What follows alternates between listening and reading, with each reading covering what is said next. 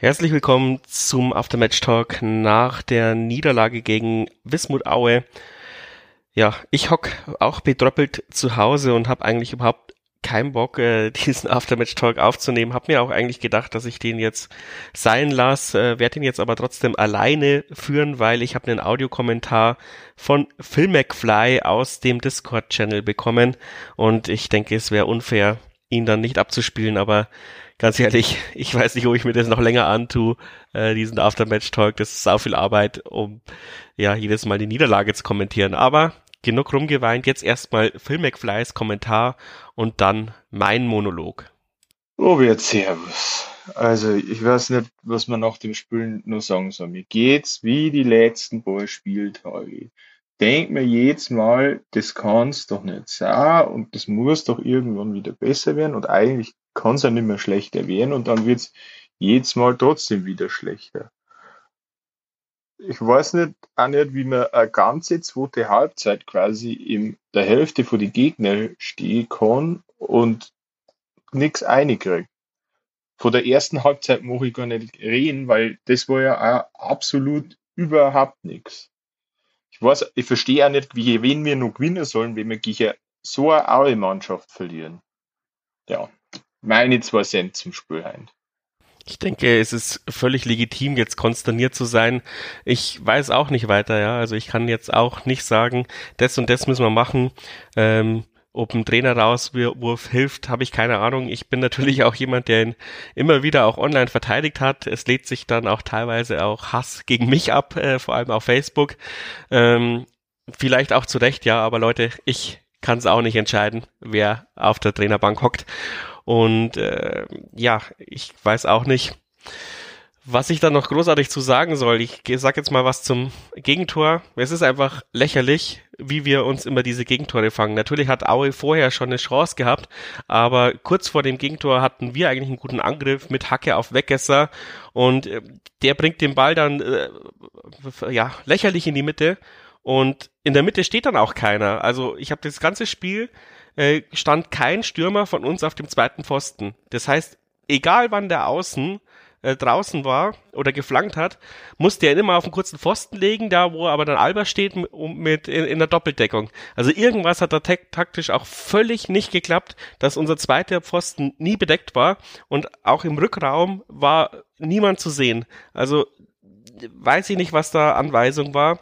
Das kann man dann natürlich schon dem Trainerteam zurechnen, aber genauso eben das Gegentor, eben, äh, wo Kennedy ja völlig unnötig auf den Außen den Ball verliert. Und das darf dir als Zweitligaspieler niemals passiert. Na klar war Kennedy vor drei Jahren noch beim FC Amberg unter Vertrag, aber ich meine, er hat es ja auch schon gezeigt, dass er es besser kann. Und was mich am meisten anpisst, wieder mal, ist diese Geschichte, genau den gleichen Fehler hat Elvedi auch vor paar Spieltagen gebracht und das hat auch zum Gegentor geführt. Also entweder studieren wir diese Dinger nicht im Training ähm, per Videoanalyse oder sonst was, oder unsere Spieler sind kognitiv nicht in der Lage dazu, ähm, aus alten Fehlern zu lernen. Und das ist wirklich eklatant ähm, für einen Profifußballer. Aber ja, bevor ich mich jetzt da in so einen Rage reinrede, ähm, zitiere ich was aus dem Jan Ground Forum von Ulist-Fan. Ähm, der bringt es, glaube ich, auch wieder, der erdet mich jetzt ein bisschen.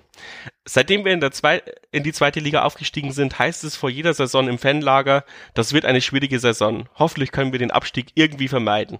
Jetzt haben wir zum ersten Mal seit dem Aufstieg eine wirkliche Ergebniskrise und die meisten Fans drehen total am Rad. Ich denke, einige müssen tatsächlich mal ihre Frustrationstoleranz, an ihrer Frustrationstoleranz arbeiten. Jedes Jahr werden die Neuzugänge kritisch gesehen und absoluter Abstiegskampf vorhergesagt. Aber jetzt, wo es zum ersten Mal etwas in Richtung Abstiegskampf geht, gehen könnte, ist der Trainer schuld. Natürlich ist die Ergebniskrise, die zu einem krassen Leistungsabfall geführt hat, besorgniserregend und muss aufgearbeitet werden. Ich bin aber überzeugt davon, dass Mersat Celebigovic und die Mannschaft sich da gemeinsam rausarbeiten werden.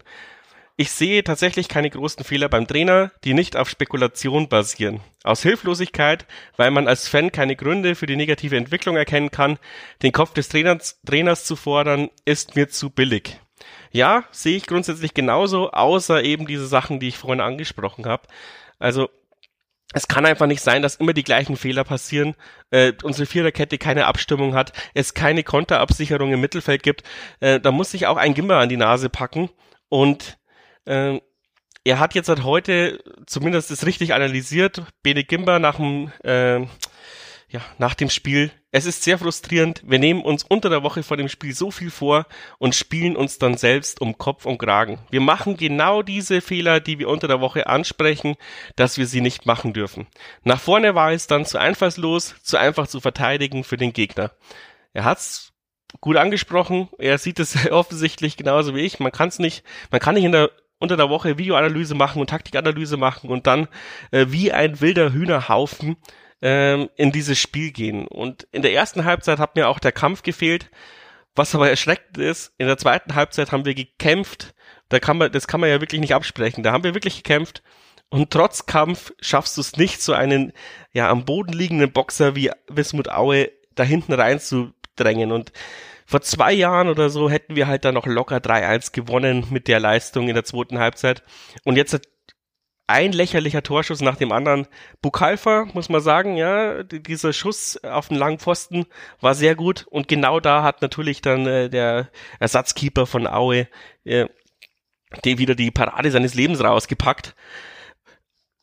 Das kommt ja dann noch erschwerend hinzu.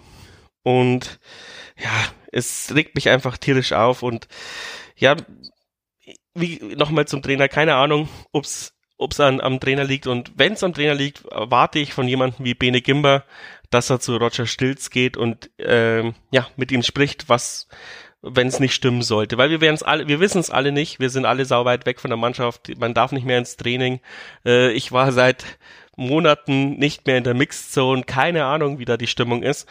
Sonst konnte man es schon so ein bisschen auch äh, ja rausfühlen, wie da die Stimmung innerhalb der Mannschaft ist. Aber gerade im Moment sind wir alle so weit weg, wir wissen es nicht. Deswegen muss es dann jemand wie unser Jahnkapitän einfach offen und ehrlich kommunizieren.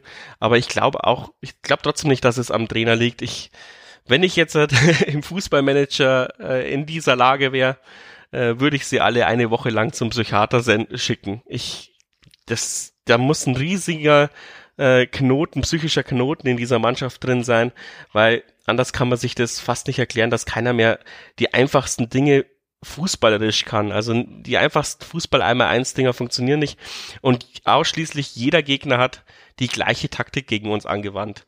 Pressen, bis zum geht nicht mehr und auf Konter lauern. Und wir schaffen es nicht, mal Ruhe ins Spiel zu bringen oder das Mittelfeld zu überbrücken, ohne immer den langen Ball nach vorne zu gehen. Und wir schaffen es auch immer nicht, aus dem gleichen Loch rauszugehen. Also wir haben uns heute auf der linken Seite so oft festgespielt, wo ich mir gedacht habe, jetzt wechselt halt einfach mal die Seite oder spielt den Ball zurück, aber nee, wir haben es immer wieder ins gleiche Loch probiert. Und das ist schon auch irgendwie eine Psychogeschichte, glaube ich. Und ja, ich wünsche euch trotzdem eine schöne Woche. Mal schauen, was noch passiert. Ähm, ihr könnt es ja gemeinsam mit uns im Discord-Channel bereden, was auch immer passiert. Ähm, wir haben dann, glaube ich, gemeinsam finden wir dann immer eine richtige Antwort auf die, auf die richtigen Fragen. Den Link dazu gibt's unten in den Show Notes und hoffen wir, dass wir gegen den KSC wenigstens ein Pünktchen holen, aber für die Seele wäre eine, ein Sieg. Und wenn er noch so dreckig ist, echt mal wieder gut, weil ja, ich bin auch wirklich am Arsch. Und ich kann jeden verstehen, der gerade auf Facebook rumpöbelt und seinen Frust rauslässt, weil ich weiß auch nicht, wie ich damit jetzt umgehen soll. Aber danke fürs Anhören und ja, schickt auch fleißig wieder Audiokommentare durch, ähm, ohne das, auch ohne Aufruf. Ihr seht, ich versuche es immer zu verarbeiten. Tschüss.